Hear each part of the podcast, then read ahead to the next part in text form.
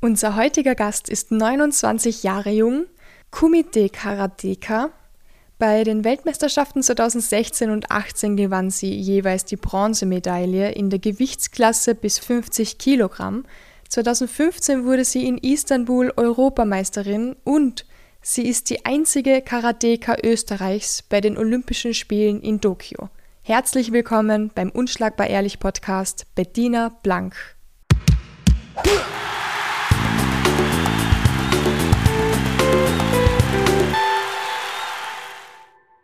Hallo, ich freue mich. Hi, schön, dass du dir die Zeit nimmst. Wie geht's dir denn? Mir geht's sehr gut, vielen Dank. Ich sehe, du sitzt da in einem Hotelzimmer. Nein, ich bin in der Neuen Vorarlberg aktuell. In deinem Zuhause? Genau, genau. Und dort trainierst du auch? Ähm, also ich switch normalerweise zwischen Linz und Vorarlberg. Aktuell bin ich jetzt gerade kurz da und äh, wenn ich da bin, trainiere ich normalerweise im Olympiazentrum. Du bist jetzt die erste und eigentlich die einzige Österreicherin, die im Karate bei den Olympischen Spielen antreten darf. Magst du uns vielleicht kurz erklären, was da der Unterschied ist zwischen deinem Kumite Karate und dem Kata Karate? Also im Karate für den Wettkampf gibt es zwei Disziplinen, wie du gesehen hast, das Kata und Kumite. Ähm, Kata heißt übersetzt Form, also da sagt man jeweils Techniken vor. Das ist so eine Art Formlauf ohne einen Gegner.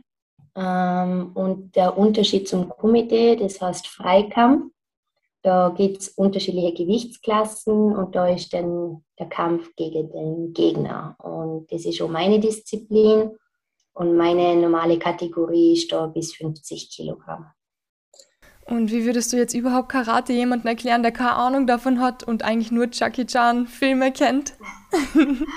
ähm, ja, vielleicht ähm, ist man ein enttäuscht, wenn man natürlich nur die Karate-Filme kennt, dann kommt man ins Training und es ist nicht ganz so Jackie Chan, aber Witzel ist dabei. Ja. ähm, normalerweise im Karate, wenn man anfängt, äh, fängt man mit beiden Disziplinen an. Einmal die Basis zum Kennenlernen, die Grundtechniken zum Kennenlernen.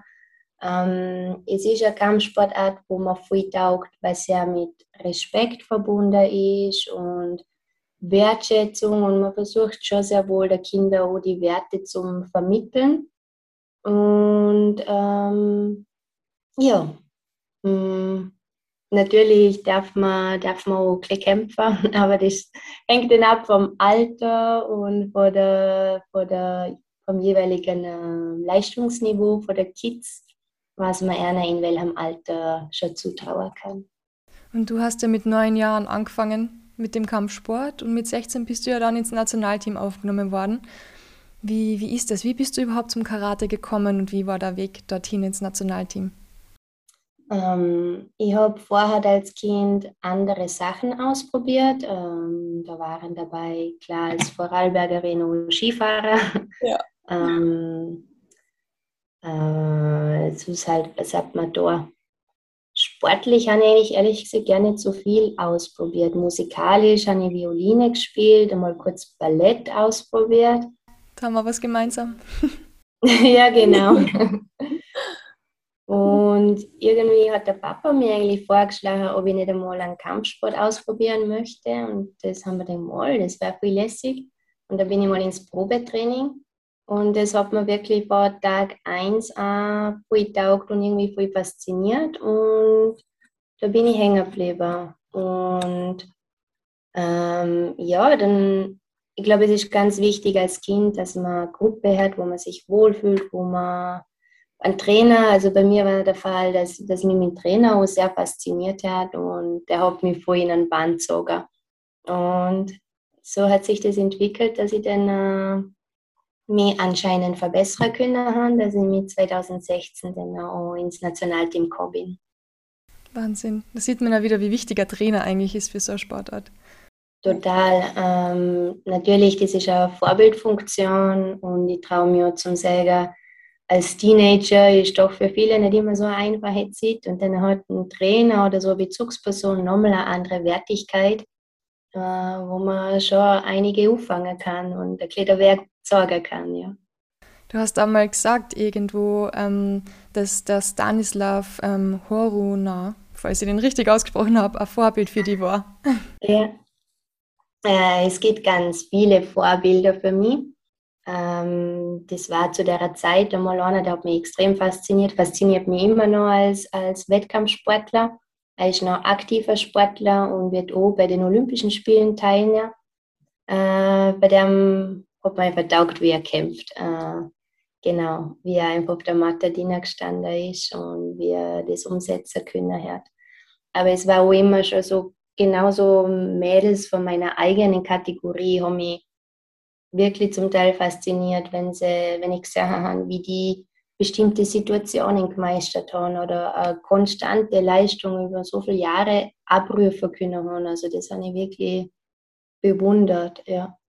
Und das ist dann natürlich wahrscheinlich auch dein Ziel. Ja, klar, wenn man, wenn man natürlich auf solche aufstaut, denkt man, oh, die kriegen das auch so richtig gut an. Und ja, da da tut man sich schon ein bisschen nach denen richten oder möchte auch so, so schaffen, ja. Apropos Mentoren und Vorbilder, dein Trainer oder ein Trainer überhaupt, der, der Dragan Leila, der war doch auch sehr wichtig in deinem Leben. Genau, also wo ich mit neun Jahren angefangen habe, war er mein erster Trainer. Mhm. Bis 21 war. Also der hat mir wirklich die erste Hälfte meiner Karriere begleitet ähm, und war eine sehr wichtige Bezugsperson für mich und hat mir auf jeden Fall sehr viel beigebracht und mir den Weg in den Leistungssport geebnet, ja. Ist es gut, wenn man so lange den gleichen Trainer hat eigentlich oder Hast du dann manchmal auch so Trainingslager mit anderen Trainern gemacht, damit du was anderes auch lernst oder siehst oder wieder einen Einfluss bekommst? Ähm, es sind definitiv wo sehr viele Trainingslager ähm, veranstaltet worden, wo man natürlich auch immer wieder neue Aspekte mitkriegt und lernt. Und bis zu meinem 21. Lebensjahr war die so richtig gut und hat auch gut passt. Und ähm, dann habe ich mich aus sportlichen Gründen noch entschieden, das Bundesland zu wechseln und nach Linz zu gehen, ähm, weil mir vom Verband ein hauptberuflicher Trainer äh, zur Verfügung gestellt gekriegt haben. Und das war eigentlich auch der Hauptgrund. Ich meine, vorher äh, Dragane ist super gewesen, aber wenn man selber Leistungssportler ist, dann sind auf einmal andere Trainingspensums äh, Voraussetzungen. Und da ist natürlich eine Voraussetzung, dass man hauptberuflicher Trainer an der Seite hat. Und da habe ich das große Glück gehabt, dass ich wirklich einen Weltklasse-Trainer gekriegt habe oder zu dem gehen dürfen habe, mm, der dann die nächsten ganz wichtigen Schritte für meine Sportkarriere gesetzt hat mit mir gemeinsam. Und überhaupt der Weg in den Leistungssport, der ist doch sicherlich extrem schwer auch da muss ja deine Familie bestimmt auch sehr viel geopfert haben oder mitgearbeitet haben, oder? Dass das da so hinkaut hat, wie es bei dir hinkaut hat. äh, natürlich, meine Familie ist äh, für mich ganz, ganz wichtig, hat äh, einen sehr wichtigen Stellenwert. Die haben mich immer unterstützt. Ähm, ja, es war als Kind dann so, dass sie mich oft eigentlich einbremsen müssen haben. Ähm, sie waren jetzt nie irgendwie recht leistungs- oder erfolgsbezogen, eigentlich genau das Gegenteil. Mhm. Äh, sie wollten, dass alles gut ist, ruhig ist und passt und das Wichtigste war immer die Schule. Also der Sport war nie an erster Stelle und das war so, glaube ich, für mich in der Jugend ein kleines Druckmittel. Die Schule muss passen, dass ich ins Karate-Training gehe. Und das hat dann geklappt mit dem Druckmittel bei mir. Aber sie haben mich immer in meiner Entscheidungen unterstützt und ähm, ich hatte die Möglichkeit gehabt, über das Sportgymnasium, dass ich dort Schritte setze in Richtung Leistungssport. Und das nächste Wichtige war definitiv das Bundesheer. Nach der Matura, dass ich die Möglichkeit hätte, ins Bundesheer als Leistungssportlerin aufgenommen zu werden und dort das erste Mal wirklich die, die Möglichkeit der Kette nur als Leistungssportlerin zu trainieren. Bevor wir jetzt gleich noch ein bisschen über die schulischen Sachen und das Studium ein sprechen werden, habe ich noch ein paar Fragen zu Karate. Ähm, da gibt es doch auch Gürtel. Ist da auch der schwarze Gürtel das höchste? Ja. Und welchen Gürtel hast du dann, wenn ich fragen darf? ähm, also bei der Schwarzgurte gibt es zehn. Ähm, ich habe einen Schwarzgurt, aber ich habe erst der erste Schwarzgurt. Ist das dann der erste Dan sozusagen? Genau, der erste Dan. Ähm, nach einer gewissen Zeit oder nach einem gewissen Zeitabstand darf man dann immer die nächste Prüfung absolvieren. Ich glaube, ich war 18 oder 16, ich weiß es nicht mehr genau, wo ich quasi meinen ersten Schwarzgurt gemacht habe. Ja, aber dort war dann für mich spannender noch der Wettkampf. Ich war schon so glücklich, dass er jetzt einmal schwarz ist, mein Gürtel. Ja. Mm, und das wird sicher später irgendwann, wenn ich nicht mehr so im Wettkampfteam bin, wieder anderes Ziel, dass ich wieder da vielleicht einmal weiter tun. Ja. Und ich habe gelesen, dass es auch im fortgeschrittenen Training ähm, Würgegriffe und Nervenpunkttechniken gibt. Ähm, die werden zwar jetzt nicht immer so wahrscheinlich im, im, Leistungssport geübt, aber habt ihr so etwas auch gelernt? Also, dass man mit einem Punkt irgendwohin jemanden ausnocken kann? Mm, am Rande, ja. In manchen Seminaren hat man uns das schon beigebracht, aber ich glaube, das erfordert sehr viel Übung, sehr viel Wissen, dass man sich mit dem beschäftigt. Ähm, wie du gesehen hast, ich bin momentan im Wettkampfsport, also befasse ich mich jetzt sehr wenig mit eigentlich dem groben Überbegriff Kampfkunst. Ähm, das hat natürlich sehr viele Bereiche, wo das abdeckt, oh, ja, Selbstverteidigung, aber da bin ich jetzt ehrlich gesagt, muss ich sagen, nicht so am, am Laufen da oder ja, gut drauf, weil das einfach aktuell nicht so mein Bereich ist. Braucht man auch nicht, wenn man zur Olympia muss, wahrscheinlich. Und ich habe auch gesehen, ähm, dass man früher total viel zur Abhärtung, natürlich so Ziegel durchbrochen hat und so Bruchtests gemacht hat und Bretter zerschlagen. Das ist jetzt heute nicht mehr so populär, oder? Also ich glaube nicht, dass ihr das mal wahrscheinlich geübt habt oder täusche mich da. Also ich habe es noch nie gemacht. Ähm, ich weiß, es kommt vom traditionellen Karate, dass man das früher sehr wohl gemacht hat oder dass gewisse Stilrichtungen vielleicht das immer noch in einer Form durchführen. Ähm, aber ich habe das noch nie gemacht. Ne. Es gibt so bei den Japaner, die haben wirklich so 20 Regeln, die so für angemessenes Verhalten als Karateka aufgeschrieben haben. Und eins davon ist, Karate üben heißt ein Leben lang das zu tun. Ist das dann eine deine Philosophie? Also, dass man Karate ein Leben lang ähm, üben muss, da, da ist ganz sicher etwas dabei. Ich meine, der kluge Mann von der Kostli hat sich früher schon was dabei denkt, wo er diese Regeln oder diese Leitsätze ähm, aufgeschrieben hat und äh, sind sehr weise Sätze. Und oft kommt es doch wirklich auch bei uns vor, genauso im Leistungssport, dass man sich wieder zurück überlegen muss und denken muss, okay, jetzt wieder muss ich mal ganz an Anfang zurück und mir wieder mal auf die Basis konzentrieren, weil das vergisst man dann schon hin und wieder. Also da sind schon sehr viele wichtige Sachen drin, der was der da in seinen Regeln festgelegt hat. Kann man in Österreich vom Karatesport eigentlich leben oder ist es besser am Anfang gleich sich so auf ein zweites Pferd zu setzen oder wenigstens Ausbildung zu machen? ja, es ist äh, schwierig, aber ähm, in meinem Fall ist es so, dass ich ja über das Bundesheer die Möglichkeit habe, als Leistungssportlerin aktiv zu sein. Und das, das ist eigentlich die, die Grundvoraussetzung, dass ich es überhaupt wirklich leistungsmäßig machen kann. Ich, ich, ich bin abgesichert, ich habe eine Versicherung und ich glaube, das ist schon total wichtig. Ohne das Bundesheer könnte ich es, glaube ich, nicht machen. inzwischen gibt es ja das System über die Polizei, also das Polizeisport, wo die Möglichkeit gibt. Ähm, ja, und bei uns ist halt wirklich so die Mentalität für Österreich, dass man halt oft vor der Haar muss, ja, Ausbildung ist wichtig und das andere schaut man dann, weil einfach beim Sport nicht safe bist.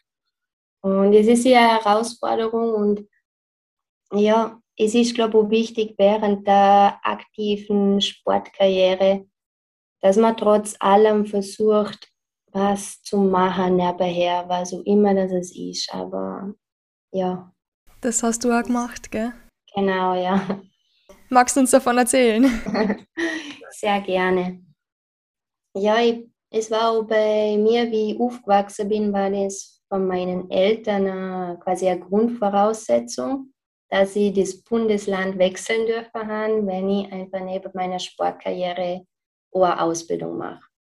Mm, ich habe noch wirklich tolle Möglichkeiten gehabt in Linz dass ich nebenher ähm, an der Fachhochschule Soziale Arbeit studieren dürfen habe. Ich war sehr glücklich, dass ich das mit dem Studiengang ausgegangen ist, der ich wirklich auch studieren wollte und nicht das Studium, weil es halt Zeitmanagement besser ist. Es war eine äh, sehr herausfordernde Zeit.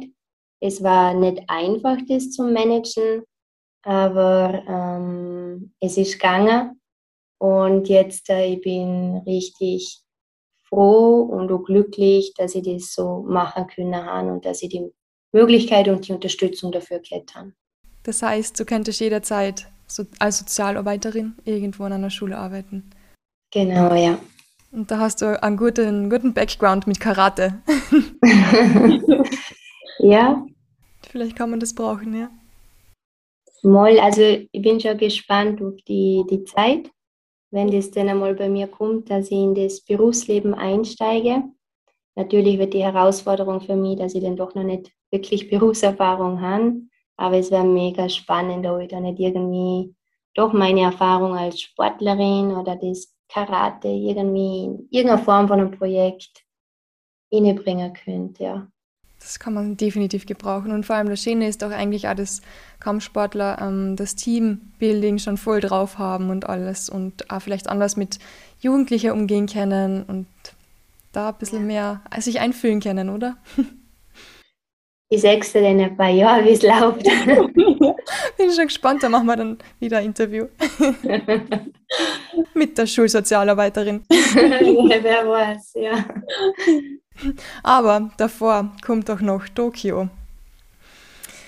Das war ja ein Wahnsinnsweg bei dir dorthin. Ha? Also ich habe gesehen, es war davor eigentlich die große Enttäuschung, weil es ja geheißen hat, du hast es doch nicht geschafft. Und dann auf einmal doch. Magst du uns mal kurz den Weg erzählen und all deine Gefühle dazu? Cool, das ist eine lange Geschichte. wir haben Zeit. Ja, wir wissen ja unsere Sportart seit Herbst 2016, dass wir olympisch sind. Ähm, und seit 2018 läuft diese Olympia-Qualifikation. Also das sind jetzt wirklich drei Jahre, vier Jahre, drei, gute drei Jahre gewesen. Und es war wirklich eine Achterbahn der Gefühle. Ähm, in dieser Qualifikationsperiode hat man natürlich viel durchgemacht. Bei mir waren es leider einige Verletzungen. Und ähm, ja, dann hat es wieder Phasen gegeben, wo es besser gelaufen ist, dann wieder weniger gut. Ähm, grob gesagt, im Jahr 2019 hat es relativ gut ausgeschaut, dass ich die Möglichkeit habe, mich zum Qualifizieren. Dann ist aber das Corona-Jahr dazwischen gekommen. Das hat uns natürlich alle an gehöriger Dämpfer versetzt. Ähm, obwohl ich sagen muss, dass ich das Corona-Jahr eigentlich sehr genossen habe. Ja. Einmal ein ruhiges Jahr war. Aber umso schwerer habe ich mir dann da im Jahr 21 dann auch wirklich wieder zu der Form zu finden, wo ich sie sollte. Ich meine, ähm, natürlich haben wir weiter trainiert und da versucht, so gut wie es gegangen ist, der Fokus zum Heben. Aber ähm, ich habe es dieses Jahr einfach noch nicht so ganz auf matter kriegt, meine Leistung, wie, wie ich es von mir selber erwartet habe. Und da waren schon einige Enttäuschungen dabei. Und die größte Möglichkeit, wo ich gesehen habe, dass ich eventuell eine Chance habe, mich über den Kontinentalquotenplatz zu qualifizieren. Durch das, dass ich im Jahr 21 zwei Wettkämpfe vermasselt habe, habe ich insgesamt zehn Ranking-Positionen verloren. Also ich bin von Position 4 auf 14 zurückgefallen. Das und und das war schon hart, weil ich gesehen habe, die ganze Arbeit, was vorher vor zwei, drei Jahren ja, erarbeitet worden ist, innerhalb von zwei Wettkämpfen habe ich mir gedacht, ich habe das jetzt verschenkt. Oder ich habe es nicht hergekriegt.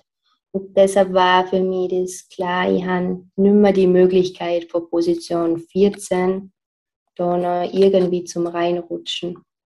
Und ja, wo dann noch die letzte Qualifikationsmöglichkeit vorbei war mit Paris.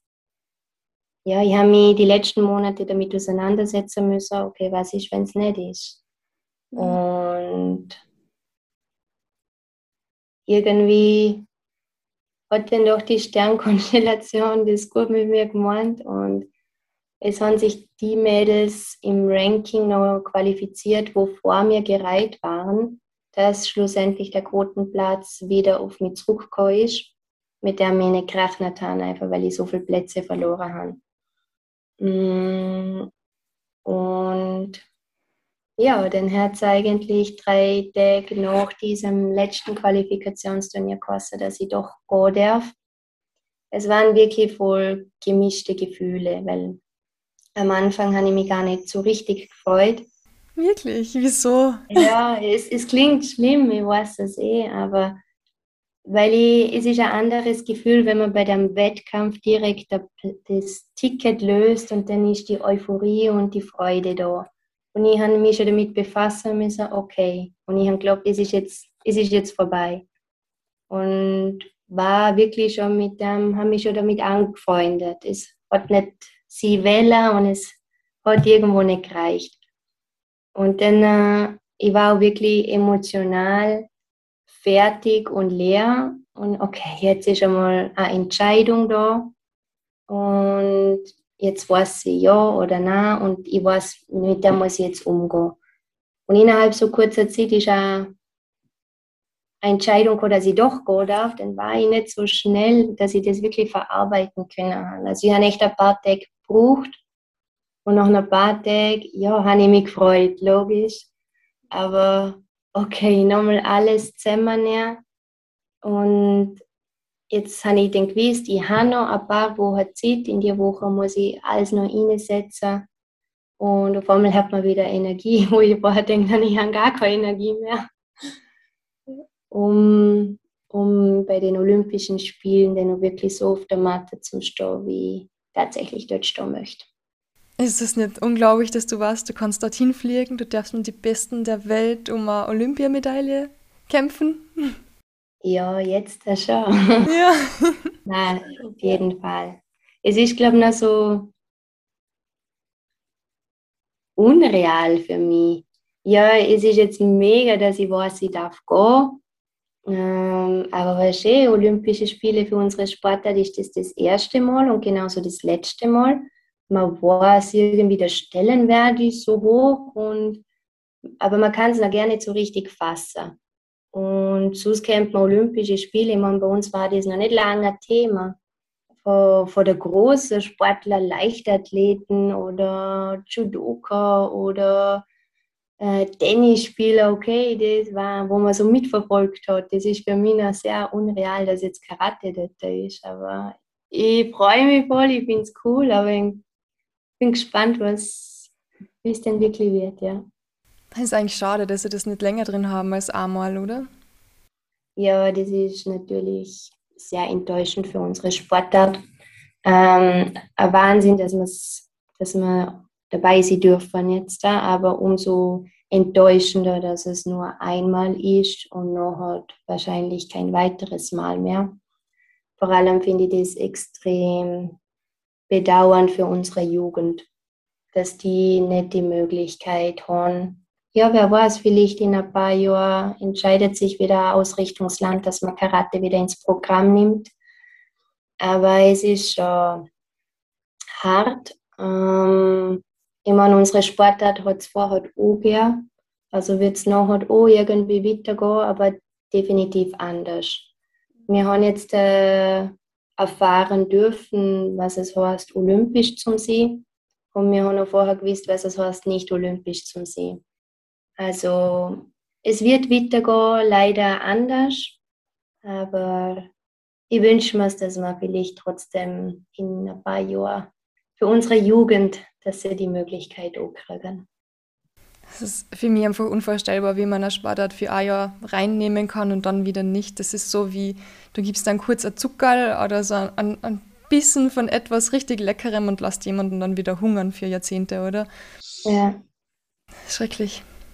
Ja, es ist äh, schade, aber äh, ich weiß nicht genau, was der Grund ist, aber ja, vielleicht ist einfach unsere Sportart sportpolitisch einfach zu schwach aufgestellt. Ich weiß nicht, was die Gründe sind. Ähm, ja, wissen nur die, wo die Entscheidung getroffen haben. Aber gut, dass du es geschafft hast für diesmal. Vielen Dank. Wie war denn das bei dir? Hast du Olympia immer schon verfolgt oder war das so ein bisschen immer im Hintergrund? Wie cool wäre es, wenn? Ähm, ehrlich gesagt haben wir nicht gedacht, wie cool wäre es, wenn, weil das in meiner Sportart keine Option war. Aber ich habe schon im Fernsehen geschaut und ich habe schon gesehen, wie cool ist das, dass die dort sind. Ja. Das war einfach so groß für mich, wenn ich, wenn ich das angeschaut habe. Mm, ja, aber nie wirklich damit befasst, weil das halt einfach bei uns kein großes Thema war. Und ja, der Job in den letzten Jahren doch, ja, ist ja gelungen. Kannst du dich noch daran erinnern, wie du das erste Mal so eine Olympiade mitverfolgt hast? Mm. Mm, mm. Ich glaube, ich weiß nicht mehr, in welchem Jahr das war, aber wo ich immer geschaut habe, war der Usain Bolt. Also der war schon, der war mega, ja. ja. Beachvolleyball habe ich auch immer voll gern geschaut. Das war dann noch Rio 2016. Also es waren schon ein paar Sachen, wo ich dann, oder ich habe es geliebt zum Zuschauen, Turnen. Das ja. sind so Sportarten, da kriegt man sonst nicht so viel mit und dann, äh, also Turnen und rhythmische Gymnastik, die Eleganz in dem Sport habe ich voll mögen. Ja. Also Sachen, wo ich sonst nicht gesehen habe, habe ich dann ein paar Mal dort im Fernsehen gesehen, wo mir voll getaugt haben. Mhm. Man hört ja so oft, die beste Zeit als Olympionike ist immer im Olympischen Dorf. Jetzt ist aber natürlich heuer alles ganz anders. Was, was glaubst du, wie das wird? Hast du ein bisschen eine Ahnung, was auf die zukommt oder wie das alles sein könnte? Ähm, ich habe schon ein paar wenige Erfahrungen machen dürfen, wo ich zweimal bei den European Games dabei war. Das war 2019 in Minsk und 2015 in Baku. Ähm, dort ist ja das auch schon über das ÖOC, über das Olympische Komitee gerannt und habe ich, glaube ich, schon so ein bisschen reinschnuppern dürfen. Das waren immer mega coole Events. Ich meine, so richtig Olympische Spiele habe ich ja gar keine Erfahrungen, aber die Sportler oder Sportlerinnen, wo schon auf Olympischen Spiele waren, haben dann halt erzählt, ja, das ist nochmal viel größer ich habe mir das gar nicht vorstellen können, dass es nochmal größer geht. ja. Also das ist noch gar nicht äh, in meiner Wahrnehmung, was da noch möglich ist oder wie das abläuft. Ähm, ja, ich bin gespannt, was auf uns zukommt. Es ist leider mit den, mit den Richtlinien oder wie jetzt äh, das stattfindet anders, wie man es sonst kennt vor der Spiele. Aber trotzdem bin ich richtig froh, dass es überhaupt durchführen können. Ich meine, das wäre schon ein Wahnsinn gewesen, wenn das gar nicht gegangen wäre.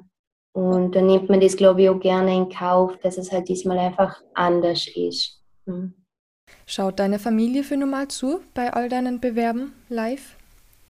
Ähm, es geht nicht immer, also sie sind schon hin und wieder mal wo mitgereist. Zum Beispiel, meine Mama war damals in Minsk bei den European Games dabei. Ähm, als Kind war es so, dass ich gar nicht wollte, dass meine Eltern zuschauen. Warum? Ja, weil Mama verkopft sich immer. Will sie nicht, dass du verletzt wirst? Ja, genau, der Mama lieber, sie schaut nicht zu. ja, und weil ich das Gefühl gehabt habe, nein, ich bin noch nicht so gut, dass sie zuschauen müssen. Also wenn es dann einmal. Aber die letzten Jahre habe ich mich immer extrem gefreut, wenn sie, man mitverfolgt, wenn sie es eh immer, wenn es geht, von der Hormos. Und mein Papa ist normalerweise einer, der reist nicht unbedingt. Mhm. Aber er hat gesagt, wenn ich es nach Tokio schaffe, dann geht er nach Tokio, obwohl ich mir den Papa gerne in Tokio vorstellen kann. Aber das geht jetzt leider nicht. Aber sie werden es von der Hormus mitverfolgen. Ja, besser als nichts. Ja. Aber Tokio. Isst sie dann daheim wahrscheinlich nie so Sushi, weil du meinst, mit dem Papa in Tokio könntest du das nicht vorstellen? Na, was er nicht kennt, ist er nicht. ist in Kärnten auch so. genau, genau. Wie ist das dann bei dir? Hast du dich schon als Linzerin jetzt dann schon ein bisschen eingelebt? Ich glaube, durch das, dass wir viel reisen, äh, viel Sachen, ähm, ist automatisch, dass man ja, viel Sachen ausprobiert und ein bisschen offener wird. Vielleicht war ich vorher da so, dass ich gesehen habe, also was ich nicht kenne, mag ich nicht. Aber das hat sich definitiv geändert, ja. Was isst du denn am liebsten? Ähm, ganz ehrlich, ich mag Essen generell voll gern. Bitte was? Alles Essen mag ich generell gern. Ich liebe Essen. Ähm, am besten natürlich, wenn ich bekocht werde von der Mama daheim. Was ist dann das typische Mama-Essen daheim? Ja, das typische Kinderessen, wo man nie falsch liegen kann mit Schnitzel und Pommes. Ja.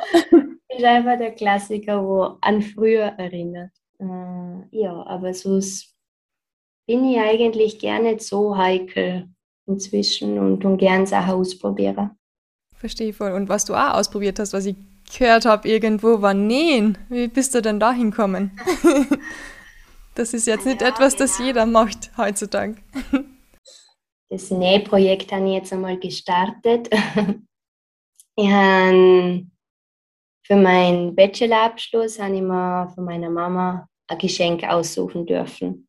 Und dann habe ich zu meiner Mama gesagt, ich möchte eine Nähmaschine.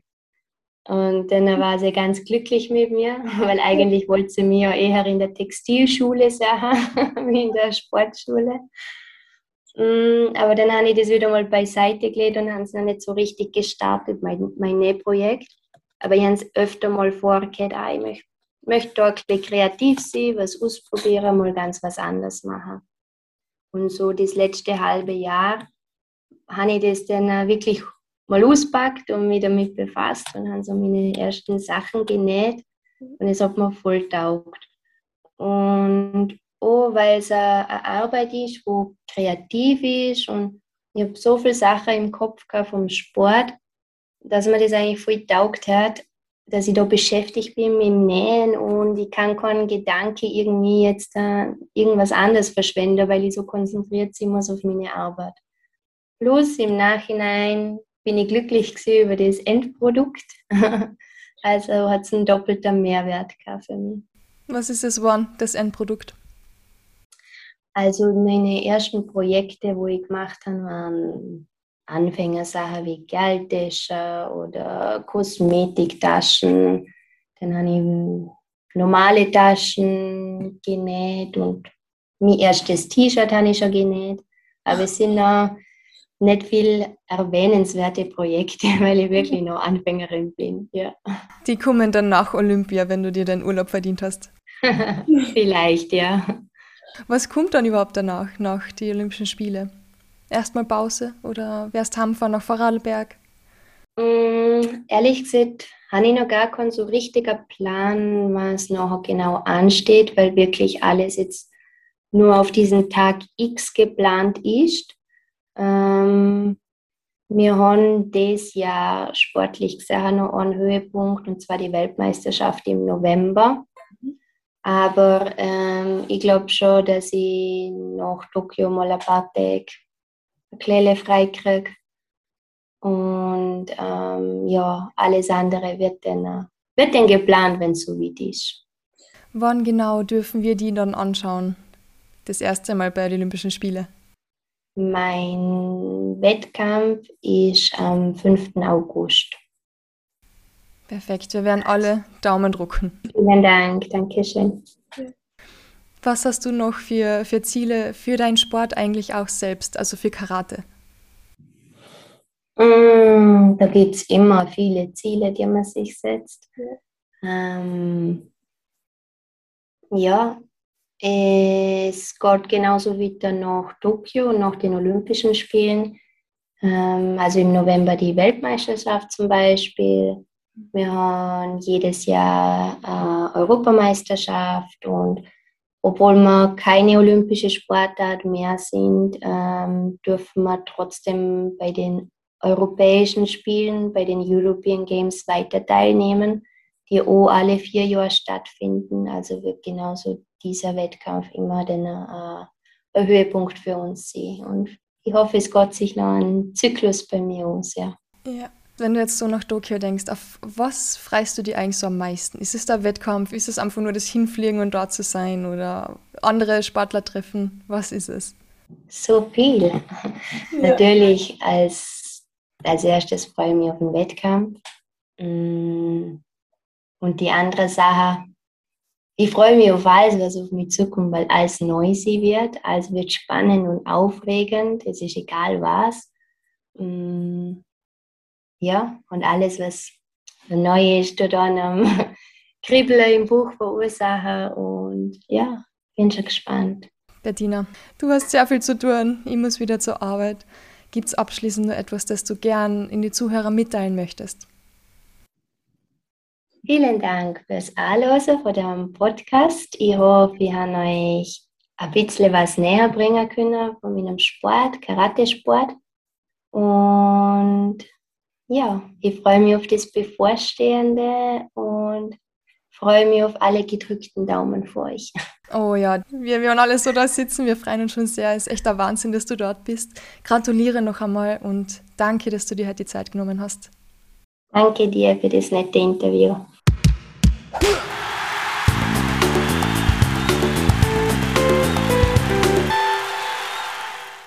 Wie ihr schon erraten habt, dreht sich in diesem Monat alles um die Olympischen Spiele. Ich liebe dieses Thema. Die Olympischen Spiele bedeuten mir echt extrem viel. Vor kurzem hatte ich die Möglichkeit, in Lausanne in der Schweiz mir das Olympische Museum anzuschauen. Da lernt man wirklich alles über die Spiele. Und das kann ich wirklich nur jedem schwer empfehlen. Wir wissen, Athleten, die holen das Maximum aus sich heraus. Dort ist mir dann aber wieder mal bewusst worden, dass Journalisten eigentlich genau das Gleiche machen müssen. Es ist meine Pflicht als Sportjournalistin, genauso viel zu geben wie die Sportler, denn das haben sie verdient. Im Museum gab es auch eine Erklärung zum berühmten lateinischen Spruch Sitius Altius Fortius, falls man das so ausspricht. Es wird zwar als schneller, höher und stärker übersetzt, aber eigentlich bedeutet es ganz was anderes. Es bedeutet, aus sich selbst das Beste herausholen und jeden Tag hart zu arbeiten. Und Olympioniken, die geben alles, um seinen Traum zu erfüllen. Und sollte nicht eigentlich genau das Gleiche machen?